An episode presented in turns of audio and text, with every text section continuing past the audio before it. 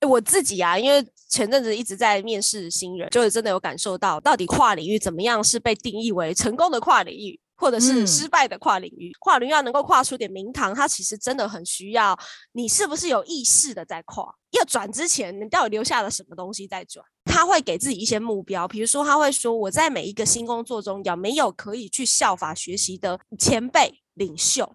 幕后故事，跨国商业人士没告诉你的事。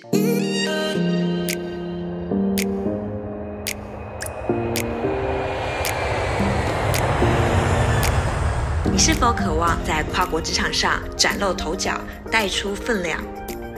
属于你的一场跨国工作之旅，起航喽！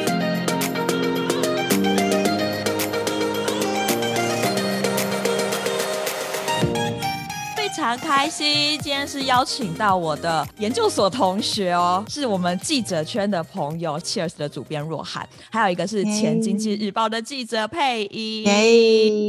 耶，可以跟听众朋友们打个招呼。呃，听众朋友大家好，我是 Cheers 主编若涵。Hello，听众朋友大家好，我是经济日报记者佩仪。非常非常开心哦，所以我们其实今天是一个同学会，Cheers 一直都在职涯里面做非常多的专访，那学人就会想说，哎，其实真的可以有。有个机会，我们记者一起来聊聊。其实我们看过在职场里面非常多优秀的人，那这一些人他自己在职涯里面到底是具备哪一些特质，以至于他们可以在国际职场发挥他们的杠杆力哦。所以今天非常开心，我就邀我的记者朋友一起来聊一聊。那所以今天算是一个幕后花絮，除了平常我们可以听见在一线里面，然后实际上去应战的这一些优秀的商业人士，但是今天呢，可以从背后的角度，我们看过那么多人，访，哎，若涵应该采访了几百个人了吧？好，反正就是采访 这么多人下来，对。可是就是真的有一些，我就请若涵，就是只为我们归纳三五个关键的能力。所以我觉得今天算是非常非常的难得。然后我也请这个前经日报记者，我们的好朋友佩仪呢，可以帮我们的听众发声，他会帮我们发问一下，比 Sharon 犀利的多得多。所以如果就是大家有什么疑问呢，今天就是请佩仪来帮他来。八个问，这样，但是一开始我还是呃介绍一下，就是若涵是 Cheers 的主编嘛，其实他采访非常多在业界非常优秀的人士，像是将来银行的副总梅化、永龄基金会的执行长刘幼彤，甚至包括大家都知道的名人苏打绿啊、林心如啊，其实若涵都采访过。我可不可以一开始先八卦一下呀？讲一下那个苏打绿跟林心如他们，就是哎采访艺人会不会紧张？就是这些。所有人就是几百万、千万人认识的人，我觉得紧张是一定会的，但是那种体验真的不一样。像我以前在《金周刊》在做六年，那那时候比较碰产业界的人，那到了确实，因为我们会有这种所谓的大学。指南是否年轻学子在追求他的大学路，嗯，所以就会找封面人物来采访。那这个时候我开始去认识一些艺人的时候，就发现说，哎，其实真的是很多幕后你会看见他的敬业态度，你发现他的专业精神跟他人际沟通的方式。那清风跟林心如两个人就也是都不太一样的特质。对，我只能说，我觉得呃，林心如是一个 台前台后都还蛮一致性的一个女生，就是她讲话很该讲不该讲的都很清楚，那你不会觉得她假。那她本身的身份也多元，又是妈妈，又是演员，又是制作人，所以其实她人、嗯、呃演艺圈人脉很广，那她也很知道怎么样跟记者去问答。所以时间非常有限的状态下，我也真的看见，其实他是一个专业的演艺工作者。那清风真的就就是一个纤细浪漫的创作人，所以有很多东西不是在你的控制之下可以出现的。我只能这样说，但是可以亲身接触他，也是一种很奇妙的体验，因为极度纤细的人。我觉得这种体验很有趣。我后来因为采访了他，我也真的对他产生好奇心，我就自己跑去看了他演唱会。我本来就非常喜欢他的歌，真的感受到他的那种纤细，所以我觉得，哎，跟艺人交手也是蛮有趣的体验。采访纤细的人啊，会不会怕怕的冷场怎么办？冷场就把他唱一首清风的歌，这是好，我知道唱小情歌给他听。他就是 不行说的那个，到时候我再把他。他一开始也没有很想要回答我的问题，因为我的问题可能太久远，都在问他求学时代、大学的时间。那他正大中文系，然后双主修还辅系，是一个非常忙碌的状态。但那时候他压力也非常大。但他一开始可能就是你知道，艺术家还没有在他的水流里面，所以他就没有很想要多讲。但问题是，我的必须要围绕着他的大学生涯，所以到一个程度，我就说，哦，好吧，那我问到这边。然后 他就吓到，然后他就说啊，问到这边就好。说嗯，你好像也没有想要多讲什么，结果好直接，这也是一种策略吧。所以我就决定说，那就直接录短语音啊。后来他就开始讲了，一切都是一种你不能拿问传统经理人或是一般受访者的方式去问艺人，你要对到他的痛，这很难的，好吧？还好你反应很快，我有点无奈，但是人家就是没有到位啊，他就是可能记忆力那时候没办法回到他的大学时代，或是情绪没有准备好要讲大学时代，而且人家整天被采访，很多人可能都讲过，所以我觉得就是这是作为一个知名演艺人员，他真的会有的力的压力啦，因为他很多事情要不断重复讲，有一些太敏感的要剪掉，嗯、知道吗？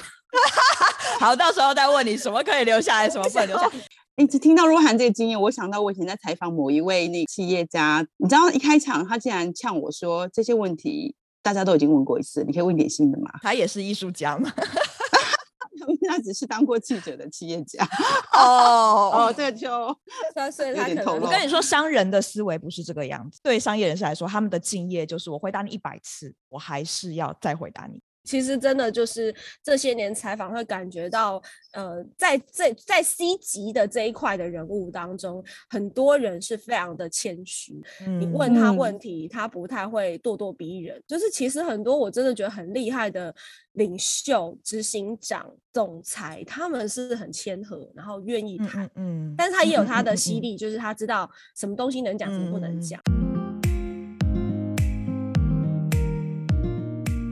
我要回归我们的正题，其实今天非常开心，真的是问到确实主编莫涵来跟我们讲一讲五种在职场上可以杠杆，因为大家都希望你用到这一点力气，可是达到的成果是十倍速的成果嘛，所以其实要问一下。五种必须具备的杠杆力，这样子你的职涯才可以真正到达更远的地方。好，若涵主编归纳出来的第一个关键就是跨领域跨界，但是有一个问题，我们常讲斜杠，可是有一些人他好像什么都沾一点，也没有为他带来更突破的发展，好像还在原地踏步。可是有一些人，我们真的看到他转的时候，他也是一个半杯水啊，他就不懂他转了，所以你也可以说他沾一点沾一点，可是到最后呢，他反而变成跨领域能力，然后他的职涯经历。很大杠杆，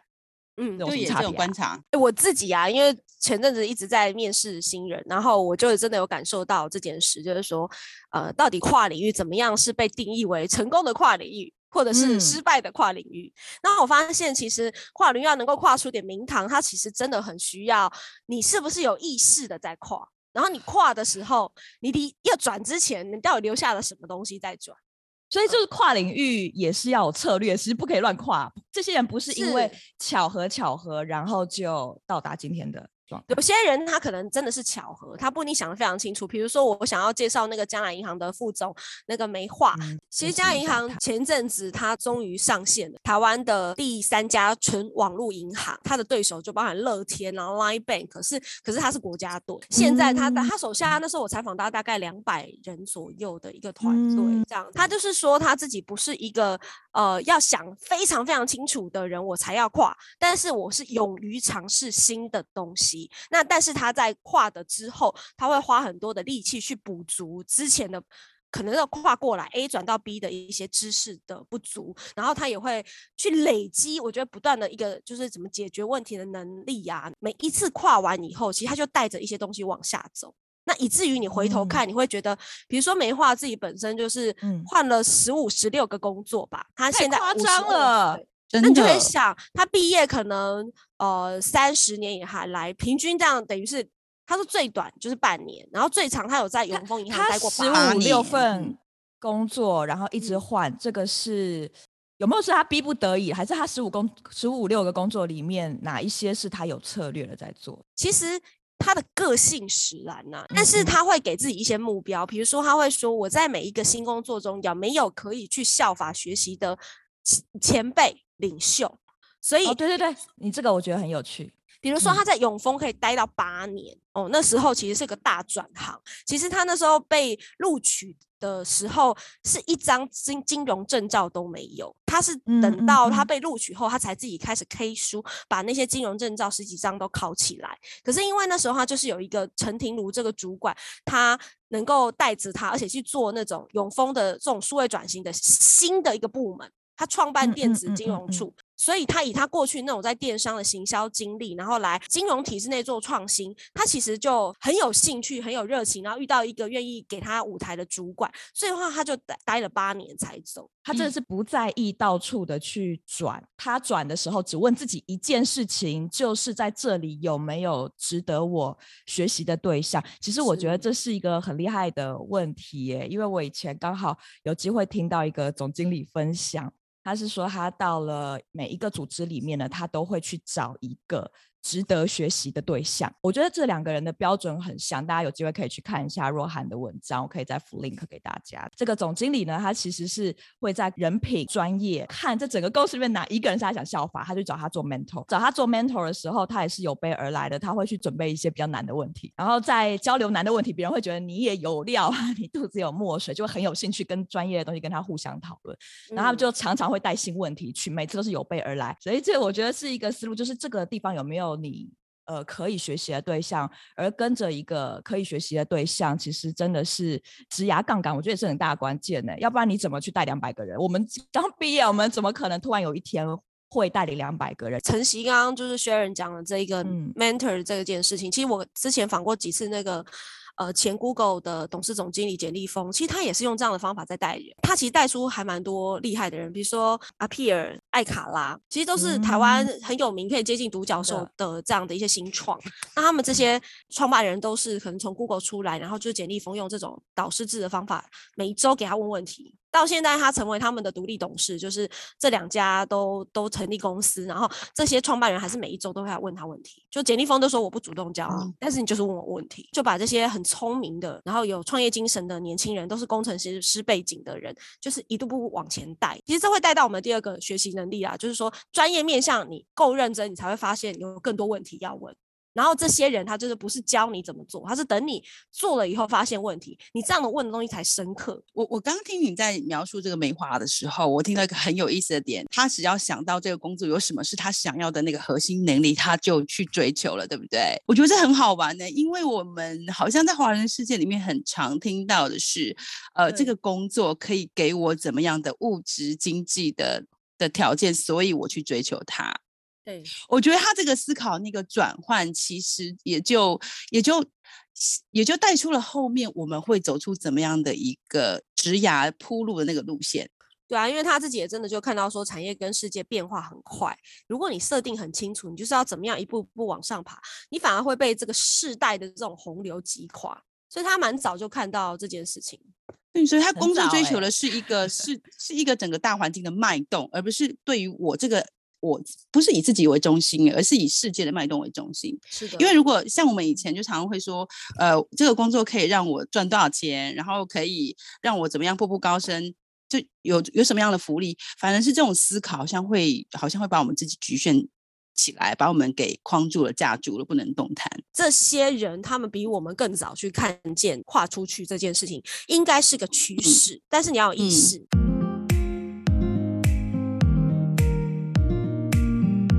你记不记得，在我们刚求职的那个年代，我们很强调不要一直换工作。就是这现在到底是什么样子的时代？为什么一直换工作这件事情竟然变成了一个可以崇尚的主流价值？我觉得它不能绝对性来讲。不过那些成功的转职越换越好的人，他们的回馈通常就是说，其实职业变化太快。那个变化太快，就是说过过往那种单一的专业路路径真的不在。因为你说 AI。它其实取代很多的工作，然后重组很多的工作，然后再来就是说，其实疫情也转变很多传统的工作的定义，然后公司不许必须要不断的转型，所以他们在说那个跨域啊转工作，其实他也不是无条件的乱转啊。就是这些我采访的算是成功的跨域的人士来说，他们其实跨域都还是会有一些能力相关连接，但是他会因应，我觉得就是说他找工作很多东西是我们十几年前没有这些工作。没有需要这样子的人做这些工作。嗯，以往就是说我那个科系出来我就可以做，现在就是很需要跨越人才。我觉得领域是一个，然后人格特质也是，因为现在很多的工作其实是吃你的软实力。因为从老板而言的话，我要花时间去培养他，跟他磨合，然后甚至我要为了他，就是在组织的连接上面有一些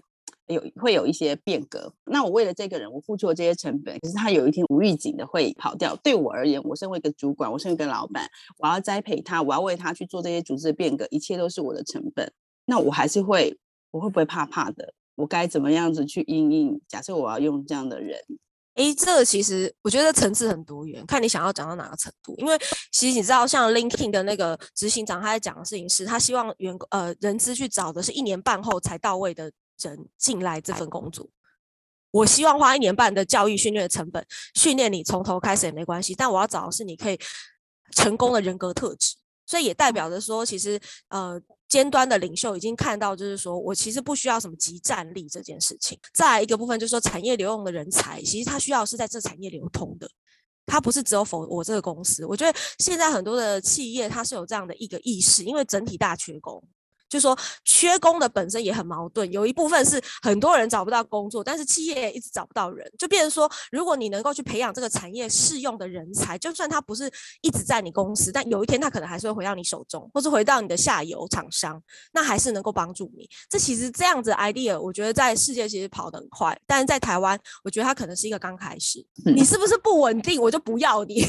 这件事情，它变成不是那么的。在在在台湾来说还是很重要，对，台湾还是很外商，外商可以。对 对对，我我也我也是觉得这样，因为我觉得台湾人对这件事情还是很执念耶，还没有勇气跨到那个那那个价值观里面去耶。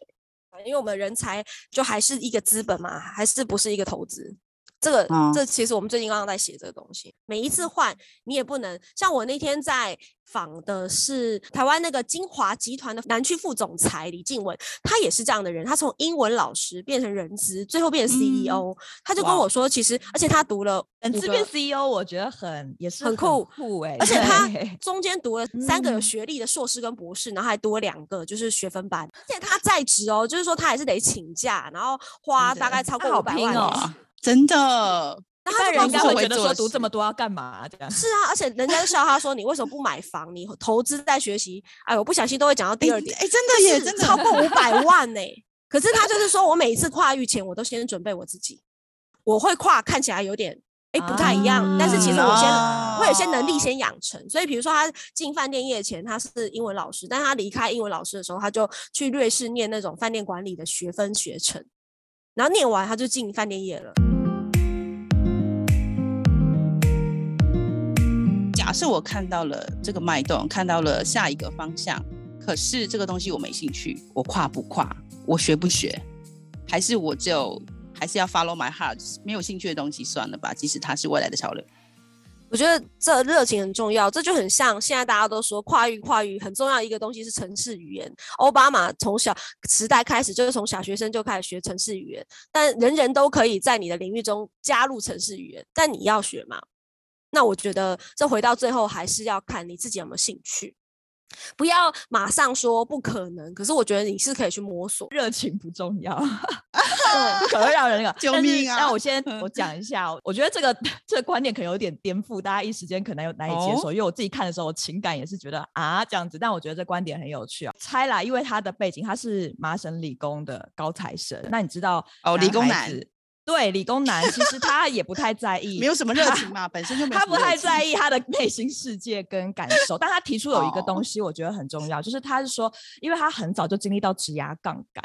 所以他发现那一些让人羡慕的工作都有一些共同的特质，是自由度、创意度，而这一些工作是稀缺。那如果是稀缺的话，你要有很。深的技术或专业力，因为他自己是很深的技术背景，他自己也是个作家，他就发现说，超数学超好，麻省的就是数学系还是什么，嗯，到最后学到一种程度，都会让脑袋运作到有一点爆炸。他觉得说到了那个地方都没有什么热情，他觉得根本不是什么热不热情，就是你得去突破那个瓶颈期，只要突破那个瓶颈期，你就会有独树一格的专业，然后你有独树一格的专业，那就是稀缺，稀缺可以让你去到各种地方。嗯、我没有是说大，但我的意思并不是叫大家都没有兴趣去尝试。我觉得若涵刚刚讲了一个，就是所以要去摸索。只是我觉得他的那个论点呢，也让我看见有的是，因为他是在讲一件事情，就是有一些人他可能会因为啊，那不是我，我就一直没找到我的热情啊，所以他就一直没有办法去累积一个很厚实力的东西，哦、那就没兴趣。对对对对对，那我觉得。他是给我这个启发，就是任何很厚的实力，其实他都会有一个很大的撞墙期要去突破它。但是事实上，如果是我要去突破那个数学撞墙期的话，我应该就是永远都不会找到自己的专业。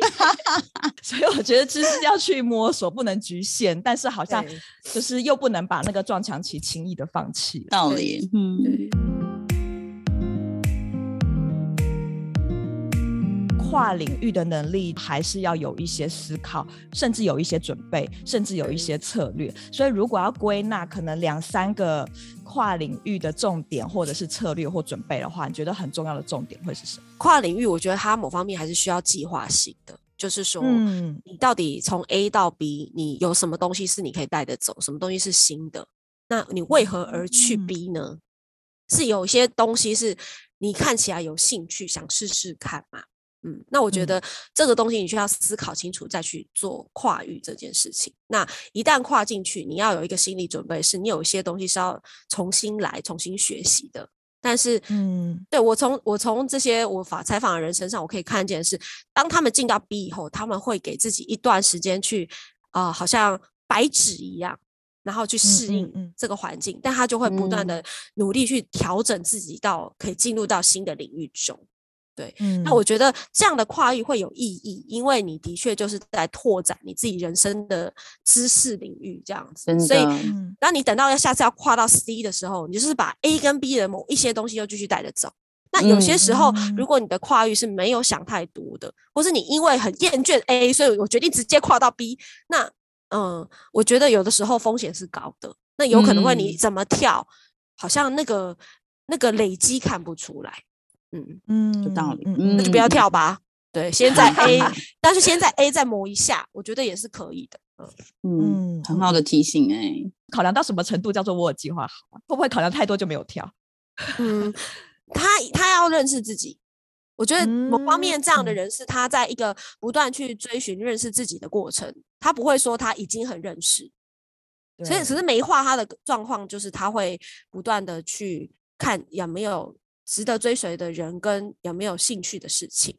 那我觉得，欸、那像我之前也跟小日子的前社长刘冠莹聊过天，那他、嗯、他也是这样子，就是比如说他、嗯、他曾经是三十岁最年最年轻当上红海的发言人。那那时候他直接，虽然他已经在报社有跑到科技业，但是他呃，说实话，进入了红海，直接进到产业里面，很多的东西全部都要从头学。所以他说他有三个月的时间是，他不会。很刁钻的，一直要人家干嘛？但他就是像白纸一样吸收，那告诉自己这三个月我就认真学习了。再来再想，我可以怎么样发挥我过去媒体人的角色，然后去找，哎，比如说各个部门的主管，谁适合公开发言？怎么训练他们说话？那我怎么样对不同的族群说话？以往我只要对读者说话，现在我要对股民说话，我要对公司内外的人族说话，我要对公部门说话。那其实这个东西就会拓展他过往的这种。能力就是他要更多的换位思考，所以从 A 到 B，他有他的落差跟断层，然后他也允许自己有一段时间学习，但是的确他也是从原本的能力当中再再继续往上往上涨。跨领域的时候，他有可能会降职哎，所以你。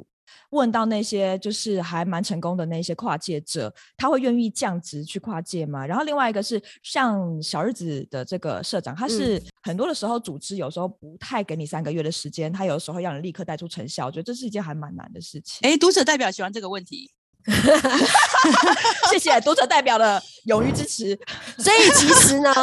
其实呢，我觉得他们也讲到一件事。另外还有一个刘幼彤，我刚刚没说，他是那个现在是永林基金会的执行长嘛，郭台铭底下的永林基金会。他曾经在澳美当过协理。那在进公关业之前，他没有公关背景，完全没有。但一进去就是管一个 team，而且蛮大的。哇哦。嗯然后他说他印象，他印象中他的第一天就是他很被击败，因为他说我的同事在讨论。要办场记者会的场地。天呐，台北市有什么样的记者会场地是适合办的？我一个都不知道，真的，我连我连这个都不知道，我 我也不知道哎、欸。可是我觉得他们呢、啊，也是要能够在他过往的经验够卓越，所以他有道理，有他一定的能力，赶快去摸索出答案。所以说实话，像刘冠莹他的这三个月，他不是什么事情都不做，他还是做。只是他不要大刀阔斧的马上想改变，因为红海当时就是一个不太愿意跟媒体沟通的状态下，想要转型，所以找他来。所以主事者某方面也会知道说你的长处在哪里。那有些东西我要花一点时间等你，那你把你的长处发挥到一百一十分，那我们需要的这种专业知识，或是你还补不上的，我先给你七十分的标准，但是你要赶快追上来。所以我觉得真的是跨域，然后你是被看好的人，你会有一个时间可以被等待。我我觉得有一点不可思议，因为我我在我以前职场的印象是，怎么可能让你等那么久？老板要抓狂就直接把你 fire 掉，或是用对你大吼大叫。在这个跨的过程中，也是要遇到伯乐吼，因为你刚刚讲到几个关键词，像是他用三个月的时间去当一张白纸，可是你的伯乐愿意等待你耶。小日子的那个刘冠颖的例子，我可能没有办法说，因为我我毕竟不是他，我不知道他那三个月到底呃公司怎么要求他，但我知道红海是一个非常 tough 的环境，非常的、嗯、非常的没有错，就是所以其实你说的那个等待啊，我觉得它也不是一个舒服的状态，它其实是一个高压的状态，因为你知道那个标准在那里，嗯、你要赶快跟上这个产业的一个基本的。Know how，所以呃，我想那个非常不轻松，非常不轻松。嗯，就可能就是说，即使是等待，也要给自己设定一些等待的一些一些业务目标，比如说每天要拜访几位里面内部的一些人员，然后以认识他们，能够找出谁可以当发言人，就是不是坐以待毙的那种等待。是啊，他的等待是很积极的，嗯、很积极的在补。附和一下，因为之前采访 Sivantos 总经理就讲到说，他转到不同的产业，他就要一直去提供一些。过去他的背景里面别人没有的东西，然后他说要展现那个闪光点，其实你本身的东西够有优势，然后可以支撑你去做下一次的跨界。嗯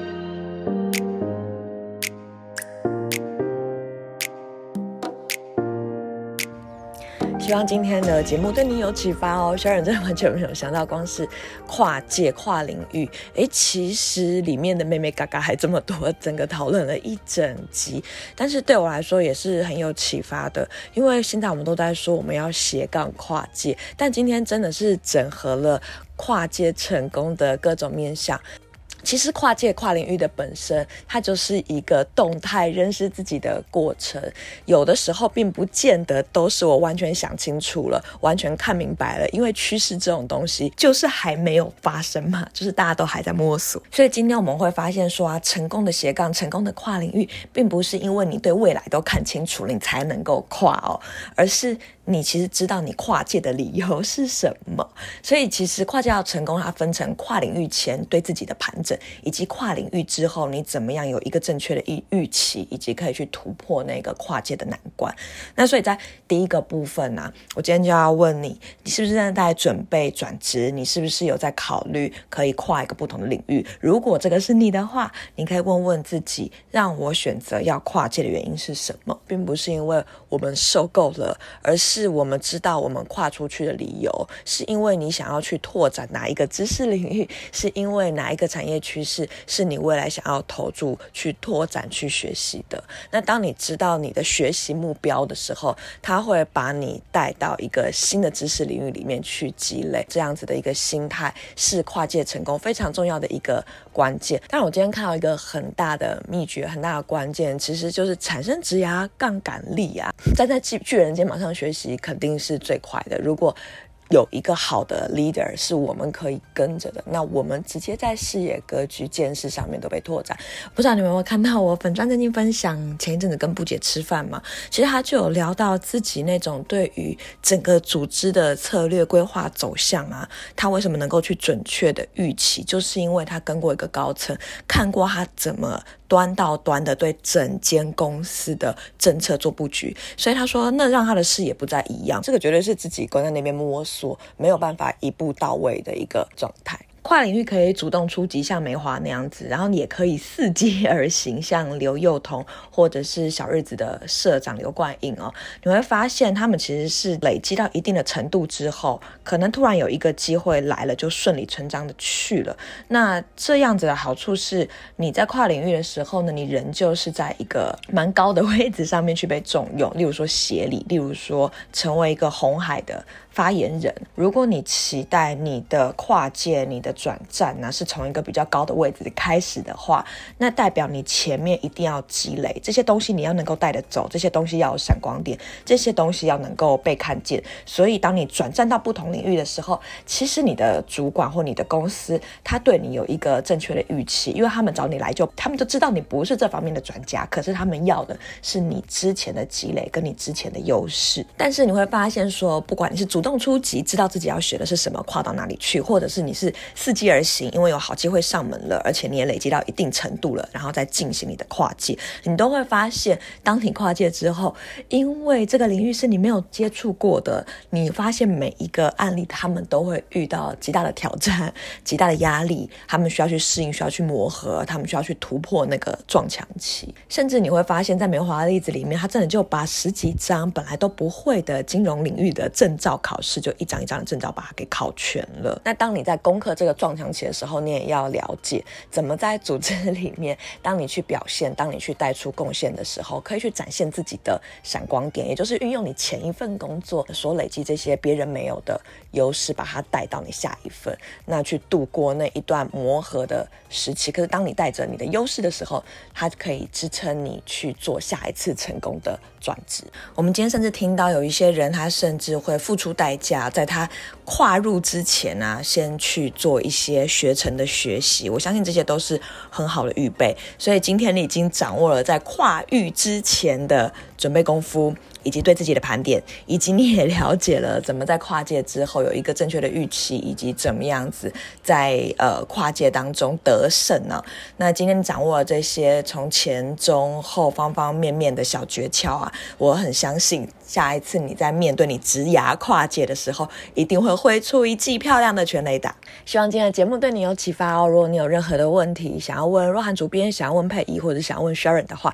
很欢迎你到 Sharon 的粉砖可以留言给我。如果你今天有什么样子的感想或心得啊，也很欢迎跟我分享。我看到呃 Sophia 留言，还有一些朋友在我发布这个专题企划的时候给我的 feedback，然后都非常的开心，也很谢谢你们。那最后很欢迎可以来订阅 Sharon 的跨国职场电子报哦，我会不定期的把各种我们在国际职场上的见闻放在电子报里面跟你们分享。那像今天这么宝贵的主题，怎么样让你的职涯产生杠杆力的五大关键？啊，像这样子一个小电子书，我也都会放在我的跨国电子报里面。寄给你，所以如果你还没有订阅的话，很欢迎你可以在呃 Podcast 的资讯栏里面找到连接去订阅，然后也很欢迎你可以加入 Sharon K 哥在雪梨的粉砖。如果你身边的好朋友也在烦恼怎么样转职，怎么样跨领域才能够把职涯布局得更好，那真的把这一集分享给他，这集内容这么丰富，相信一定可以帮助他在思考他的转职里面可以有更全面的方向还有规划。